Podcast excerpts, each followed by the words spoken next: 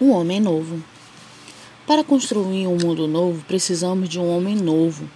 O mundo está cheio de erros e injustiça, porque é a soma dos erros e injustiça dos homens. Todos sabemos que temos de morrer, mas só nos preocupamos com viver passageiro da terra.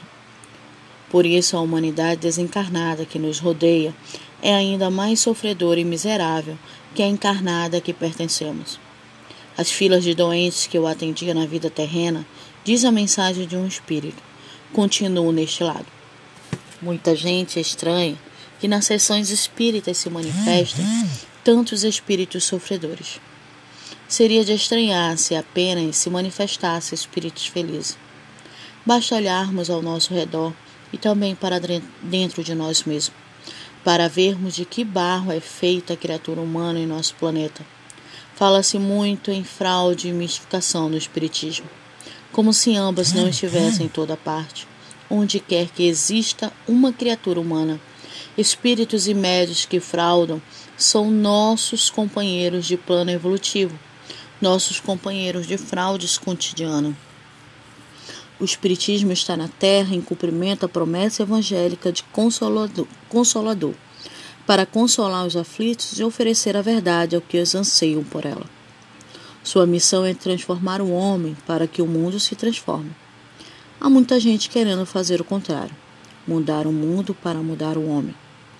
O Espiritismo ensina que a transformação é conjunta e recíproca, mas tem de começar pelo homem. Enquanto um homem não melhora, o mundo não se transforma.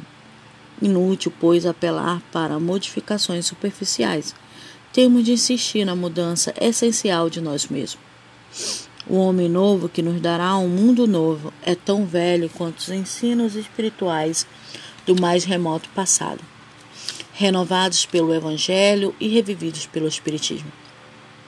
Sem amor não há justiça e sem verdade não escaparemos à fraude, à mistificação, à mentira, à traição. O trabalho espírita é a continuação natural, histórica do trabalho cristão, que modificou o mundo antigo. Nossa luta é o bom combate do apóstolo Paulo, despertar as consciências e libertar o homem do egoísmo, da vaidade e da ganância. Os anos não nos dão experiência nem sabedoria, dizia o vagabundo Knut Ansum, mas nos deixam os cabelos horrorosamente grisalhos. É o que vemos no final desse poema bucólico da Noruega, que é um, um vagabundo toca em surdina. Knut Ansum era um individualista e, sobretudo, um lírico do individualismo. Mas o homem que se abre para o altruísmo sabe que as verdades do indivíduo são geralmente moedas falsas de circulação restrita. A verdade maior ou verdadeira é a que nasce do contexto social, da usina das relações, onde o indivíduo se forma pelo contato com os outros. Os anos não trazem apenas os cabelos brancos, trazem também a experiência, mestra da vida e com ela a sabedoria. É no dia a dia da existência que um homem vai modelando aos poucos a sua própria argila, o barro plástico de que Deus formou o seu corpo na terra. Cada idade, afirmou Leon Diniz, tem o seu próprio encanto, a sua própria beleza.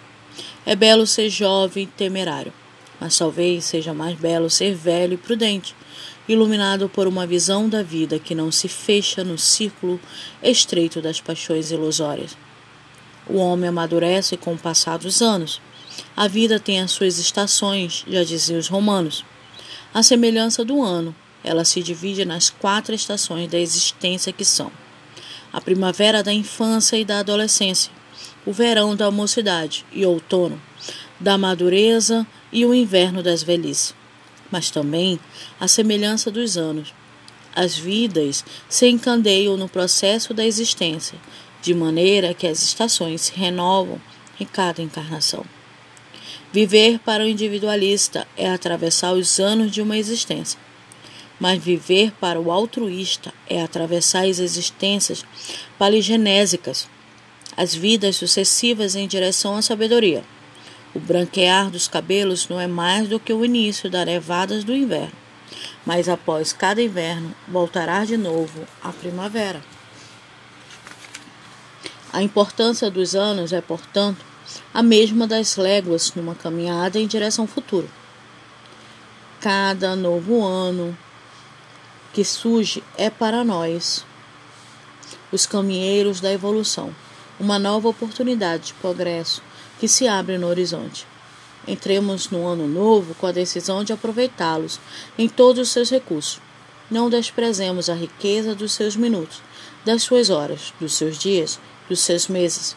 Cada um desses fragmentos do ano constitui uma parte da herança de Deus que nos caberá no futuro.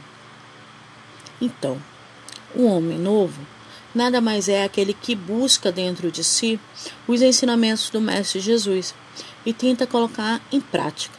Difícil, né? Mas se a gente não tentar, não adianta buscar. É isso que o Espiritismo nos chama a fazer. Ele não questiona, nos atiça, nos faz buscar essa reforma. A olhar o eu de ontem e buscar transformá-lo no eu de hoje. Esse ser que deseja ter humildade, empatia e ser altruísta, aquele que trabalha as suas imperfeições todos os dias e tenta, através da caridade, modificar-se. Esse será o novo ser, o novo homem.